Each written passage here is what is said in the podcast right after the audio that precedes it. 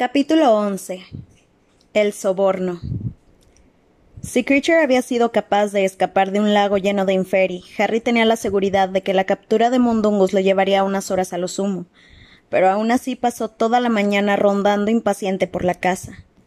Sin embargo, el elfo no volvió esa mañana, y tampoco por la tarde. Al anochecer, Harry estaba desanimado y nervioso, y la cena que consistió en un pan mohoso al que Hermione intentó sin éxito hacer diversas transformaciones no logró mejorar su estado de ánimo. Creature tampoco regresó al día siguiente, ni al otro. En cambio, dos hombres ataviados con capa aparecieron en la plaza frente al número doce, y allí se quedaron hasta el anochecer, sin apartar la mirada de la fachada que no veían. Mortífagos, seguro, dictaminó Ron mientras los tres amigos los espiaban desde las ventanas del salón. ¿Creen que saben que estamos aquí? Lo dudo, respondió Hermione, aunque parecía asustada. Si lo supieran, habrían enviado a Snape a capturarnos, ¿no creen? ¿Creen acaso que Snape entró en la casa y la maldición de Modi le ató la lengua? preguntó Ron. Me parece que sí, contestó Hermione. De lo contrario, habría podido habría podido decirles a sus compinches cómo se entra. ¿No opinan lo mismo? Seguro que están vigilando por si aparecemos. Al fin y al cabo, saben que la casa es de Harry. ¿Cómo lo saben? se extrañó Harry. El ministerio examina los testamentos de los magos, ¿recuerdas? Por tanto, deben de saber que Sirius te dejó esta casa en herencia. La presencia de aquellos mortífagos incrementó la atmósfera de amenaza en la casa. Además, los chicos no habían tenido noticias de nadie que, estuviera fuera de Grimmauld Place desde que vieron el patronus del señor Weasley, y la tensión empezaba a notarse. Ron, inquieto e irritable, se dedicó al fastidioso ejercicio de, jugar con el desiluminador que llevaba en el bolsillo. Eso enfurecía sobre todo a Hermione, que mataba el tiempo estudiando los cuentos de Virol el bardo, y a quien no le hacía ninguna gracia que las luces se apagaran y encendieran continuamente. ¿Quieres estarte quieto? Gritó la tercera noche de aquella larga espera, cuando por enésima vez se apagaron las luces del salón. Perdón, perdón. se disculpó Ron y volvió a encenderlas. Lo hago sin darme cuenta. ¿Y no se te ocurre nada más útil con qué entretenerte? ¿Cómo qué? ¿Leer cuentos infantiles? Dumbledore me legó este libro, Ron. Y a mí me legó el desiluminador. Le habría gustado que lo utilizara. Harry harto de sus constantes discusiones, salió de la habitación sin que ninguno de los dos se diera cuenta. Se dirigió a la escalera con intención de bajar a la cocina, a donde acudía de vez en cuando porque estaba convencido de que sería allí donde Creature se aparecería. Pero cuando llegó hacia la mitad de la escalera que daba al vestíbulo, oyó un golpecito en la puerta de la calle, y a continuación unos ruidos metálicos y el rechinar de la cadenilla. Con los nervios de punta sacó su varita mágica, se escondió entre las sombras, al lado de las cabezas de los elfos decapitados, y esperó. Por fin, se abrió la puerta y por la rendija distinguió la plaza iluminada. Entonces una persona provista de capa entró despacio y cerró la puerta. El intruso avanzó un paso y la voz de Modi preguntó ¿Severus Snape? De inmediato la figura de polvo se alzó desde el fondo del vestíbulo y se abalanzó sobre él levantando una mano cadavérica. No fui yo, no fui yo quien te mató, Albus, dijo una voz serena. El embrujo se rompió, y de nuevo la figura de polvo se descompuso, lo que hizo imposible distinguir al recién llegado a través de la densa nube gris que se formó. Harry apuntó con su varita al centro de la nube y gritó No se mueva pero no tuvo en cuenta la reacción del retrato de la señora Black, pues al oír la orden las cortinas que lo ocultaban se abrieron de golpe y la bruja se puso a chillar. Ron y Hermione llegaron a todo correr hasta donde estaba Harry, y también apuntaron con las varitas al desconocido, que permanecía plantado en la entrada con los brazos en alto. No disparen. Soy yo, Remus. Ah, menos mal, dijo Hermione con un hilo de voz al tiempo que desviaba la varita hacia la señora Black. Con un estallido las cortinas volvieron a cerrarse y se produjo un silencio. Ron también bajó su varita, pero Harry no. Ponte donde podamos verte, ordenó. Lupin se acercó a la lámpara, todavía con las manos en alto. Soy Remus John Lupin, hombre lobo, apodado lunático, uno de los cuatro creadores del mapa del merodeador, casado con Infadora, también conocida como Tonks, y yo te enseñé a ser un patronus que adopta la forma de un ciervo. Ah, bueno, masculló Harry y bajó la varita. Pero tenía que comprobarlo, ¿no? Como tu ex profesor de defensa contra las artes obscuras, estoy de acuerdo en que tenías que hacerlo. En cambio, ustedes, Ron y Hermione, no deberían haber bajado la guardia tan deprisa. Los chicos descendieron hasta el vestíbulo. Lupin, envuelto en una gruesa capa de, de viaje negro, parecía agotado pero contento de verlos. Así pues, ¿no hay señales de Severus? preguntó. No, ninguna, contestó Harry. ¿Qué ha sucedido? ¿Están todos bien? Sí, asintió Lupin. Pero nos vigilan. Ahí afuera en la plaza hay un par de mortífagos. Sí, ya lo sabemos. He tenido que aparecerme justo en el escalón de la puerta para que no me vieran. No deben de saber que están aquí, ya que si lo supieran habrían venido más con pinches. Mantienen vigilados todos los lugares que guardan alguna relación contigo, Harry. Vamos abajo. Tengo muchas cosas que contarles y quiero saber qué ocurrió cuando se marcharon de la madriguera. Bajaron pues a la cocina y Hermione apuntó la varita hacia la chimenea. El fuego prendió al instante y su luz avisó la austeridad de las paredes de piedra y se reflejó en la larga mesa de madera. Lupin sacó varias cervezas de mantequilla de su capa y todos se sentaron. Habría llegado hace tres días, pero tuve que deshacerme del mortífago que me seguía a la pista, explicó Lupin. Bueno, díganme, ¿vinieron directamente aquí después de la boda? No, respondió Harry. Primero nos tropezamos con un par de mortífagos en una cafetería de Tottenham Court Road. A Lupin se le derramó casi toda la cerveza que estaba bebiendo. ¿Qué dijiste? Le contaron lo que había ocurrido y Lupin se quedó perplejo. Pero ¿cómo los encontraron tan deprisa? Es imposible seguirle el rastro a alguien que se traslada mediante aparición, a menos que te agarres a él en el preciso instante en que se desaparece. Pues no es muy probable que estuvieran paseando por Tottenham Court Road por casualidad, ¿verdad? observó Harry. Hemos pensado que quizá Harry todavía lleve activado el detector, comentó Hermione. Eso es imposible dijo Lupin. Ron sonrió con suficiencia y Harry sintió un profundo alivio. Dejando aparte otras cosas, si Harry aún llevara el detector, ellos habrían sabido a ciencia cierta que estaba aquí. Pero no entiendo cómo consiguieron seguirlos hasta Tottenham Court Road. Eso sí es preocupante, muy preocupante. Lupin se mostró desolado, pero Harry opinaba que esa cuestión podía esperar, de modo que preguntó Dinos qué pasó cuando nos marchamos. No hemos sabido nada desde que el padre de Ron nos dijo que su familia estaba a salvo. Bueno, Kingsley nos salvó, explicó Lupin. Gracias a su aviso, la mayoría de los invitados de la boda pudieron desaparecerse antes de que llegaran ellos. ¿Eran mortífagos o gente del ministerio? preguntó Hermione. Un poco de todo, pero a efectos prácticos ahora son la misma cosa. Eran aproximadamente una docena, aunque no sabían que estabas allí, Harry. Arthur oyó el rumor de que habían torturado a Scrimgore antes de matarlo para que les revelara tu paradero. Si eso es cierto, el ministro no te delató. Harry miró a sus amigos y vio en sus rostros la mezcla de conmoción y gratitud que él mismo sintió. Scrimgore nunca le había caído bien, pero si ese rumor era verdad, en el último momento el ministro había intentado protegerlo.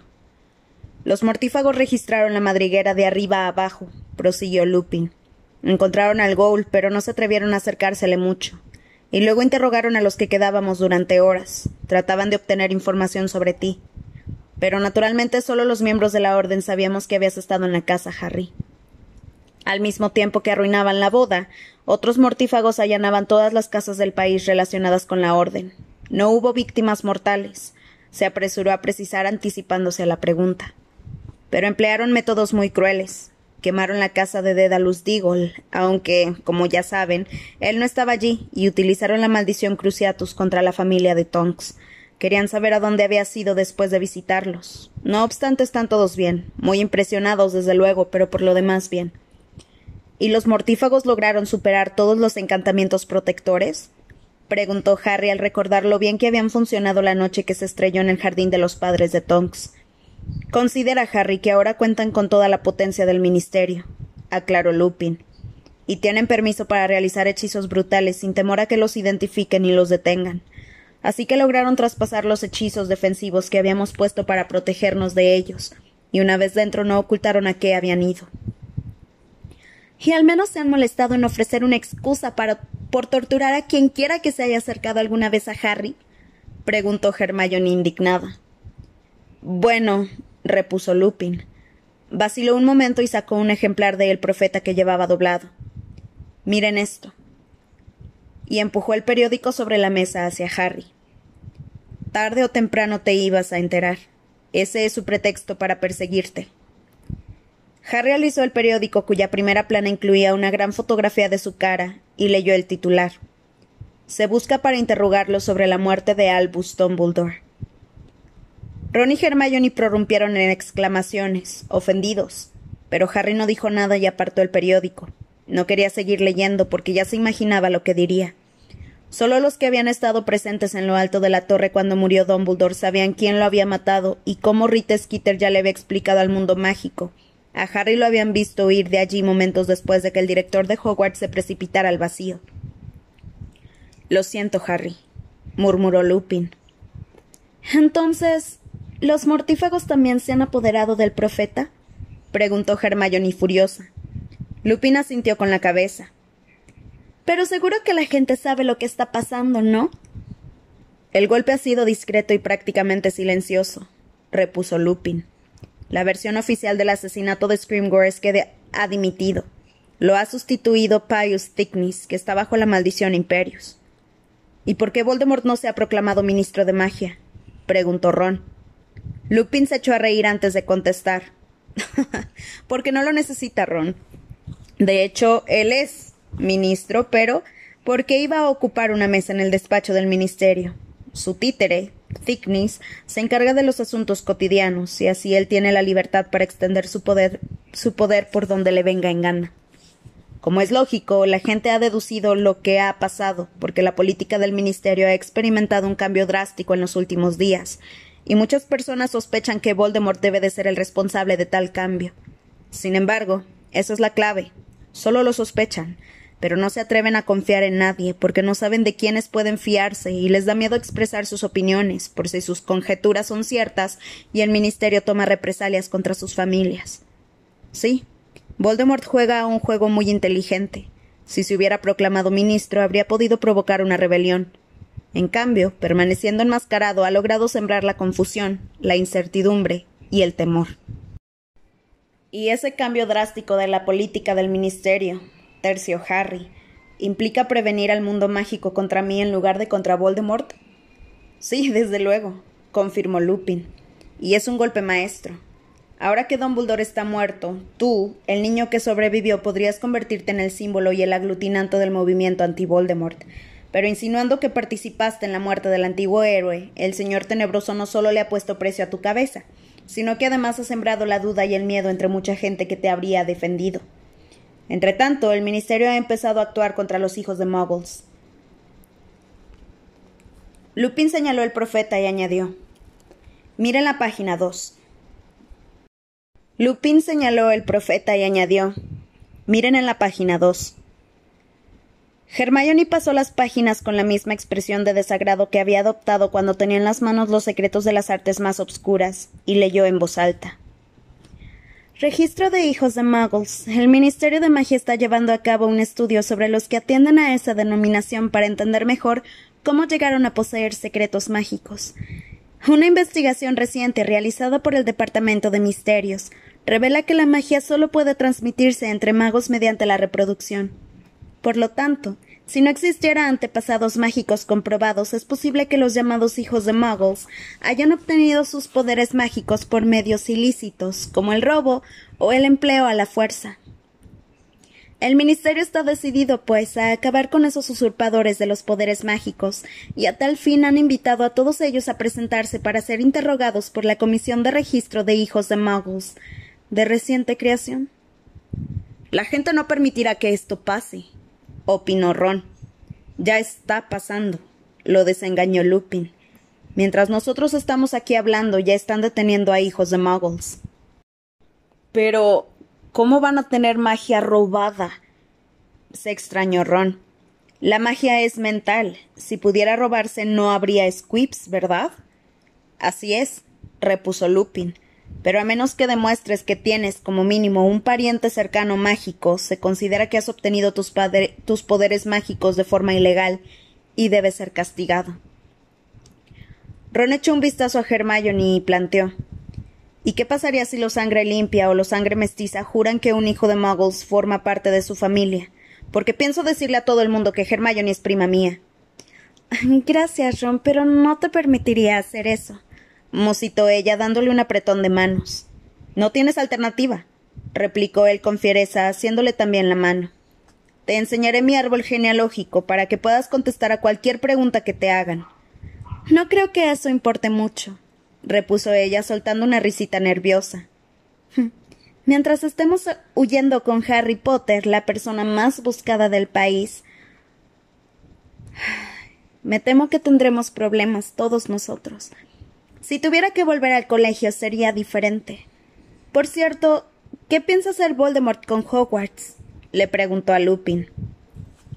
Ahora la asistencia es obligatoria para todos los magos y las brujas en edad escolar. Lo anunciaron ayer, y eso también representa un cambio, porque hasta ahora nunca había sido obligatorio estudiar en Hogwarts. Casi todos los magos y las brujas de Gran Bretaña se han educado allí, por supuesto, pero sus padres tenían la posibilidad de enseñarles en casa o enviarlos al extranjero si lo preferían. De este modo Voldemort tendrá a toda la población mágica controlada desde edad muy temprana. Y asimismo es otra manera de evitar que asistan los hijos de muggles, porque para matricularse, los alumnos deben presentar un estatus de sangre, un documento que certifica que le han demostrado al ministerio que son descendientes de magos. Harry estaba asqueado y furioso. Le daba rabia pensar que en ese mismo momento unos emocionados niños de once años estarían estudiando minuciosamente montañas de libros de hechizos recién comprados, sin saber que nunca llegarían a ver Hogwarts y quizá tampoco volvieran a ver a sus familias. Es. es. masculló buscando las palabras para expresar el horror de sus pensamientos, pero Lupin dijo en voz baja: Lo sé, muchacho, lo sé. Vaciló un momento y agregó: si no puedes confirmármelo, Harry, lo entenderé, pero la Orden tiene la impresión de que Dumbledore te encomendó una misión. Es verdad, y Ron y Hermione también están implicados y me acompañarán. ¿Puedes decirme en qué consiste esa misión? Harry le escrutó el rostro plagado de arrugas prematuras y enmarcado por una mata de pelo tupido pero canoso, y lamentó no poder dar otra respuesta. No, Remus. Lo siento. Si no te lo contó Dumbledore, creo que yo tampoco debo hacerlo. Ya me esperaba esa respuesta, repuso Lupin decepcionado. Pero yo podría serte útil. Ya sabes qué soy y lo que puedo hacer, de manera que sería una ventaja que los acompañara y les proporcionara protección. Aunque no haría falta que me contaran exactamente qué se traen entre manos. Harry titubeó. Era una oferta muy tentadora, aunque no veía claro cómo iban a mantener en secreto su misión si Lupin estaba siempre con ellos. En cambio, Hermione se extrañó y dijo Pero. ¿Y Tonks? ¿Qué quieres decir? preguntó Lupin. Bueno, están casados. ¿Qué opina ella de que colabores con nosotros? Tonks no correrá ningún peligro, se quedará en casa de sus padres. Había algo raro en la frialdad de Lupin, así como en la idea de que Tom se escondiera en la casa paterna, porque ella, al fin y al cabo, era miembro de la orden. Harry creía conocer a la bruja y le sorprendía que no optara por estar en primera línea. ¿Está todo bien, Remus? preguntó Hermione con vacilación. Ya sabes, entre tú y Tonks. Va todo muy bien, gracias, repuso Lupin cortante. Hermione se ruborizó, Hubo otra pausa que los hizo sentirse incómodos a los cuatro, y entonces Lupin, como si se viese obligado a reconocer algo desagradable, dijo Tonks va a tener un hijo. ¡Oh! ¡Qué alegría! exclamó Hermione. Sí, qué bien, corroboró Ron con entusiasmo. Enhorabuena, dijo Harry. Lupin compuso una sonrisa forzada que más bien parecía una mueca y añadió Entonces, aceptan mi oferta, iremos los cuatro juntos. Estoy seguro de que Dumbledore lo habría aprobado. A fin de cuentas me nombró su profesor de defensa contra las artes obscuras. Y quiero advertirles que creo que nos enfrentamos a una magia con la que muchos de nosotros jamás nos hemos topado ni llegado a imaginar. Los tres amigos cruzaron miradas. A ver si lo he entendido bien, recapituló Harry. ¿Quieres dejar a Tonks con sus padres y venir con nosotros? Allí no corre ningún peligro. Sus padres cuidarán de ella, afirmó Lupin con una determinación rayana en la indiferencia.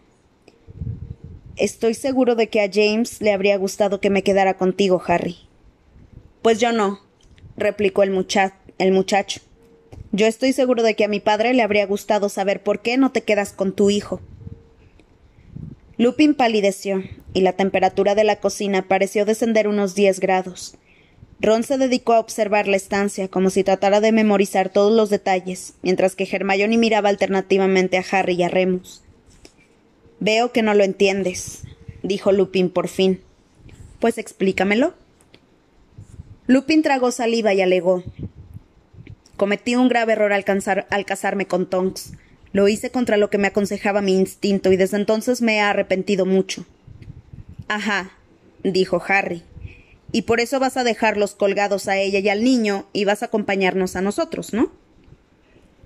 Lupin se levantó de un brinco, derribando la silla en que estaba sentado, y miró a los tres jóvenes con tanta fiereza que Harry vio, por primera vez, la sombra del lobo que se ocultaba tras aquel rostro humano. ¿No entiendes lo que les he hecho a mi esposa y a ese futuro hijo? Nunca debí casarme con ella. La he convertido en una marginada. Y le dio una patada a la silla que había derribado. Tú solo me has visto rodeado de miembros de la Orden, o en Hogwarts bajo la protección de Dumbledore, pero no sabes qué piensa la mayoría del mundo mágico de las criaturas como yo. Los que conocen mi condición apenas me dirigen la palabra. ¿No te das cuenta de lo que he hecho? Hasta la familia de Tonks está molesta por nuestra boda. ¿A qué padres les gustaría que su única hija se casara con un hombre lobo? Y el niño. El niño. Lupin se mesó unos mechones de cabello con ambas manos. Estaba trastornado. Los de mi especie no suelen reproducirse. Ese niño será como yo. Estoy seguro. ¿Cómo puedo perdonarme si me arriesgué a transmitirle mi condición a un niño inocente, a sabiendas de lo que hacía? Y si por obra de algún milagro el niño no es como yo, estará muchísimo, muchísimo mejor sin un padre del que se avergonzará toda la vida. Remus, susurró Hermione con lágrimas en los ojos. No digas eso. ¿Cómo iba a avergonzarse tu hijo de ti? No creas, Hermione, intervino Harry. Yo me avergonzaría. No sabía de dónde le salía la ira, pero lo había obligado a levantarse también. Lupin recibió sus palabras como un bofetón. Si el nuevo régimen piensa que los hijos de Muggles son inferiores, comentó Harry, ¿Qué le harán a un semi-hombre lobo cuyo padre pertenece a la Orden? Mi padre murió intentando protegernos a mi madre y a mí, de modo que tú crees que él aprobaría que abandonaras a tu propio hijo para emprender una aventura con nosotros? ¿Cómo? ¿Cómo te atreves? replicó Lupin. Esto no lo hago movido por ansias de, de peligro ni de gloria personal. ¿Cómo te atreves a insinuar que me parece que lo que quieres es demostrar tu valor? repuso Harry y opino que te encanta la idea de pasar a ocupar el puesto de Sirius. Harry, cállate. suplicó Hermione, pero él siguió mirando con desprecio el pálido rostro de Lupin. Nunca lo habría dicho de ti, le soltó. El hombre que me enseñó a combatir a los dementores, convertido en un cobarde. Lupin sacudió su varita tan deprisa que Harry apenas tuvo tiempo de sacar la suya. Se oyó un fuerte estallido y el chico, como si hubiera recibido un puñetazo, salió despedido hacia atrás y chocó contra la pared de la cocina. Mientras resbalaba hasta el suelo, vio los faldones de la capa de Lupin desaparecer por la puerta. Remus. Vuelve, Remus. gritó Hermione, pero Lupin no contestó. Un instante después oyeron cerrarse la puerta de la calle. Harry. gimoteó. ¿Cómo pudiste? Ha sido fácil. Se levantó y notó que estaba saliéndole un chichón en la cabeza, donde se había golpeado contra la pared. Todavía temblaba de ira. No me mires así, le espetó. No te metas con ella, gruñó Ron. No, no, no, no, no. Cállense. No debemos pelearnos, exigió Hermione interponiéndose entre ambos. No debiste hablarle así a Lupin, reprochó Ron a Harry. Él se lo buscó. Por la mente le pasaban imágenes rápidas e inconexas. Sirius cayendo a través del velo, Dumbledore herido de muerte suspendido en el aire, un destello de luz verde y la voz de su madre suplicando piedad. Los padres, sentenció, no deben abandonar a sus hijos a menos que no tengan más remedio. Harry, musitó Hermione y le tendió una mano para consolarlo, pero él la rechazó, y apartándose se quedó mirando el fuego que ella había hecho aparecer en la chimenea. Otra vez había hablado con Lupin por aquella chimenea. En esa ocasión se sentía muy confuso respecto a su padre y las tranquilizadoras palabras de Lupin lo habían consolado. Pero en ese momento el pálido y torturado rostro de Lupin parecía flotar ante él y experimentó una repulsiva oleada de remordimiento. Ni Ron ni dijeron nada, pero él estaba seguro de que se miraban, a sus espaldas, comunicándose en silencio. Se dio la vuelta y lo sorprendió apartándose precipitadamente uno de otro. Ya sé que no debí llamarlo cobarde. No, no debiste hacerlo, refunfuñó Ron. Pero es que se comporta como tal. Aunque así fuera, intervino Hermione. Ya lo sé. Pero si eso hace que vuelva junto a Tonks, habría valido la pena, ¿no? Harry no pudo evitar el tono de súplica de su voz. Hermione lo miró con indulgencia y Ron vacilante. Harry se miró los pies, pensaba en su padre. ¿Habría defendido James la postura de su hijo o se habría enfadado por cómo había tratado a su amigo? La cocina estaba en silencio, pero casi se oía el zumbido de la reciente conmoción y el de los reproches no expresados de Ron y Hermione. El profeta que Lupin les había llevado seguía encima de la mesa, y la cara de Harry contemplaba el techo desde la primera plana. El chico se aproximó a la mesa y se sentó. Levantó el periódico, lo abrió al azar y fingió leer, pero no lograba concentrarse porque solo pensaba en su encontronazo con Lupin. Sin duda sus dos amigos, tapados por el periódico, habían retomado sus silenciosas comunicaciones. Pasó una página haciendo mucho ruido, y entonces descubrió el nombre de Dumbledore. Tardó unos instantes en comprender el significado de la fotografía, en la que aparecía un retrato de familia. El pie de foto rezaba La familia Dumbledore, de izquierda a derecha. Albus, Percival con la recién nacida Ariana en brazos, Kendra y Aberforth. Intrigado examinó la imagen con detenimiento. Percival, el padre de Dumbledore, era un hombre atractivo, y sus ojos parecían brillar incluso en aquella fotografía vieja y deslucida. La pequeña Ariana era un indefinido bulto no más largo que una barra de pan. Kendra, la madre de cabello negro azabache recogido en un moño alto, tenía un rostro esculpido con cincel, y pese a su vestido de, seda de cuello alto, a Harry le recordó a los indios americanos, ojos oscuros, pómulos prominentes y nariz, y nariz recta. Albus y Aberforth lucían sendas chaquetas con cuello de encaje e idénticas melenas cortas. Albus se veía unos años mayor que su hermano, pero por lo demás, los dos niños se parecían bastante, porque la fotografía se había tomado antes de que a Albus le rompieran la nariz y usara gafas. Ofrecían el aspecto de una familia feliz y normal que sonreía con serenidad en el periódico. La pequeña Ariana tenía un brazo fuera del chal que la envolvía, y de vez en cuando lo agitaba.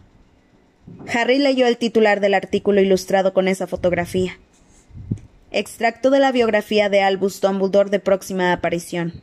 Rita Skeeter. Harry se dijo que aquel texto no le empeoraría mucho más su estado de ánimo. Así que inició la lectura. La orgullosa y altanera Kendra Dumbledore no soportó seguir, viviendo en Mould on the Wall después del arresto y el confinamiento en Azkaban de su esposo Percival. Por eso decidió llevarse a su familia de allí y trasladarse a Godric's Hollow, el pueblo que más tarde sería famoso por ser el escenario donde Harry Potter se libró, de forma muy extraña, de quien ustedes saben. En Godric's Hollow, igual que en Mould on the Wall, residían muchas familias de magos, pero como Kendra no conocía a nadie allí, no sería objeto de la curiosidad que despertaba el delito de su esposo, como le había ocurrido en su anterior lugar de residencia. Sin embargo, rechazó repetidamente las muestras de simpatía de sus nuevos vecinos magos, y de ese modo pronto se aseguró de que dejarían en paz a su familia. Me cerró la puerta en las narices cuando fui a darle la bienvenida, llevándole una horneada de pasteles en forma de caldero hechos por mí, recuerda Batilda Backshot. El primer año que vivieron allí solo vi a los dos chicos, y no habría sabido que también existía una niña si en una ocasión, el invierno después de su llegada, no hubiera estado yo recogiendo plagentinas a la luz de la luna y la hubiera visto salir con Ariana al jardín trasero. Kendra le hizo dar a la niña una vuelta al jardín, sujetándola con fuerza por el brazo, y luego se la llevó dentro. No supe qué pensar. Al parecer, Kendra creyó que el traslado a Godric's Hollow era una oportunidad perfecta para esconder a Ariana de una vez por todas, algo que probablemente llevaba años planeando. Era el momento más oportuno. La niña solo tenía siete años cuando se la perdió de vista, y según la mayoría de los expertos, a esa edad es cuando se habría revelado su magia si la hubiera tenido. Nadie que, que todavía viva recuerda que Ariana mostrara jamás a la más señal leve de poseer aptitudes mágicas. Por tanto, parece evidente que Kendra decidió ocultar la existencia de su hija para no sufrir la vergüenza de reconocer que había alumbrado a una Squib. Alejarse de los amigos y los vecinos que conocían a Ariana facilitaría mucho su confinamiento, por supuesto, y podía confiar en que las pocas personas que a partir de entonces conocieran la existencia de la niña guardarían el secreto, incluidos sus dos hermanos. Ellos desviaban las preguntas inoportunas con la respuesta que les había enseñado su madre. Mi hermana está demasiado débil para ir al colegio. La próxima semana, Albus Dumbledore en Hogwarts, los premios y las falsedades. Harry se había equivocado. El extracto de la obra de Rita Skeeter que acababa de leer le hizo sentirse peor. Volvió a mirar la fotografía de la familia aparentemente feliz. ¿Era verdad lo que había leído? ¿Cómo lo iba a averiguar? Quería ir a Godric's Hollow aunque Batilda no estuviera en condiciones de explicarle nada y quería visitar el lugar donde Dumbledore y él habían perdido a sus seres queridos. Cuando estaba a punto de bajar el periódico para pedirle su opinión a Ron y Hermione, un crack ensordecedor resonó en la cocina. Por primera vez en tres días, Harry se había olvidado por completo de Creature. Al principio pensó que Lupin había vuelto a irrumpir en la habitación, pero no entendía que era la maraña de agitadas extremidades que había aparecido de la nada justo al lado de su silla. Se puso rápidamente en pie al mismo tiempo que Creature se desenredaba, y haciendo una reverencia a Harry anunciaba con su ronca voz. Creature ha vuelto con el ladrón Mundungus Fletcher, mi amo. Mundungus se levantó con dificultad y sacó su varita, pero Hermione fue más rápida que él y gritó Expeliarmus. La varita mágica de Mundungus saltó por los aires y ella la atrapó. Mundungus despavorido echó a correr hacia la escalera. Sin embargo, Ron le hizo un, placaje y lo derribó sobre el suelo de piedra con un amortiguado crujido. ¿Pero qué pasa aquí? Bramó retorciéndose para soltarse de los brazos de Ron. ¿Qué hice? ¿Por qué enviaron a un maldito elfo doméstico a buscarme? ¿A qué están jugando? ¿Qué hice? Suéltame. No estás en posición de amenazarnos, dijo Harry. Apartó el periódico, cruzó la cocina en pocas zancadas y se arrodilló al lado de Mundungus, que dejó de forcejear y lo miró aterrado. Ron se levantó jadeando y observó cómo Harry apuntaba su varita a la nariz de Mundungus. Este apestaba a sudor y humo de tabaco, tenía el pelo enmarañado y la túnica manchada. Creature pide disculpas por el retraso en traer al ladrón mi amo. Fletcher sabe cómo evitar que lo capturen. Tiene muchos escondrijos y muchos cómplices. Sin embargo, al fin Creature consiguió acorralar al ladrón. Lo has hecho muy bien, lo felicitó Harry, y el elfo hizo una reverencia. Bien, tenemos varias preguntas que hacerte, le dijo a Mundungus, que se apresuró a farfullar. Me entró pánico, ¿comprenden? Yo no quería ir, le dije desde el principio. No te ofendas, chico, pero nunca me ofrecí de voluntario para morir por ti. Y el maldito, ese, quien tú sabes, venía volando hacia mí. Cualquiera se habría espantado, se habría alargado. Ya advertí que no quería hacerlo. Para que te enteres, nadie más se desapareció, le informó Hermione. Bueno, pues son una pandilla de malditos héroes, ¿de acuerdo? Pero yo nunca dije que estuviera dispuesto a dar la vida por este soquete. No nos interesa saber por qué dejaste plantado a Ojo Loco, lo interrumpió Harry y le acercó un poco más la varita a los ojos con bolsas e inyectados en sangre. Ya sabíamos que eras un canalla y que no se podía confiar en ti. Entonces, ¿por qué demonios me ha traído aquí ese elfo doméstico? ¿Es otra vez por lo de los cálices esos? No me queda ninguno. Si los tuviera, se los daría, con mucho gusto. No, no se trata de los cálices, pero te estás acercando, dijo Harry. Y ahora cállate y escucha. Era maravilloso tener algo que hacer, alguien a quien poder extraerle una pequeña parte de la verdad. La varita de Harry estaba tan cerca de la nariz de Mundungus que éste se había puesto visco intentando no perderla de vista. Cuando te llevaste de esta casa todos los objetos de valor, empezó Harry, pero Mundungus volvió a interrumpirlo. Sirius nunca le dio ningún valor a la chatarra que. Hubo un correteo, un destello de cobre, un resonante golpazo y un chillido de dolor. Creature se había abalanzado sobre Mundungus para golpearle la cabeza con una sartén. Quítenmelo de encima, quítenmelo. Este bicho tendrá, tendría que estar encerrado. Vociferó Mundungus, cubriéndose la cabeza con ambos brazos al ver que el elfo volvía a levantar la enorme sartén. Creature, no lo hagas, ordenó Harry. Los delgados brazos de Creature temblaban bajo el peso de la sartén que sostenía en alto. Una vez más, amo Harry, por si acaso. Ron se echó a reír. Nos interesa que esté consciente, Creature, pero si necesita que se le persuada un poco, podrás hacer los honores, prometió Harry. Gracias, amo, replicó el elfo, inclinando la cabeza. Se retiró un poco y se quedó a escasa distancia, vigilando a Mundungus con sus enormes y pálidos ojos cargados de odio. Cuando te llevaste de esta casa todos los objetos de valor que encontraste, volvió a decir Harry, tomaste unas cosas que estaban en el armario de la cocina. Entre ellas había un guardapelo. De pronto se le secó la boca y también notó la tensión y la emoción de Ron y Hermione. ¿Qué hiciste con él? ¿Por qué lo preguntas? ¿Tiene algún valor? Todavía lo tienes, acusó Hermione. No, ya no lo tiene, dijo Ron con astucia. Se está preguntando si habría podido pedir más dinero por él. ¿Más dinero? se extrañó Mundungus. Eso no habría sido difícil, porque puede decirse que lo regalé. No tuve alternativa.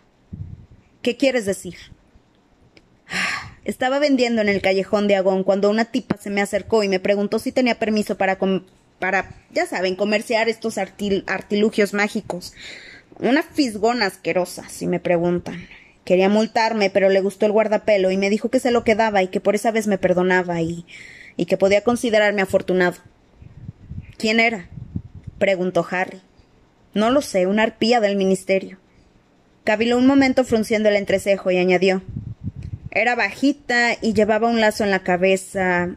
Ah, y tenía cara de sapo. Harry bajó la varita y sin querer golpeó a Mundungus en la nariz. Saltaron unas chispas rojas que le prendieron fuego a las cejas. Aguamenti, gritó Hermione, y un chorro de agua salió del extremo de su varita y roció a Mundungus, que atragantándose, se puso a farfullar como un enloquecido.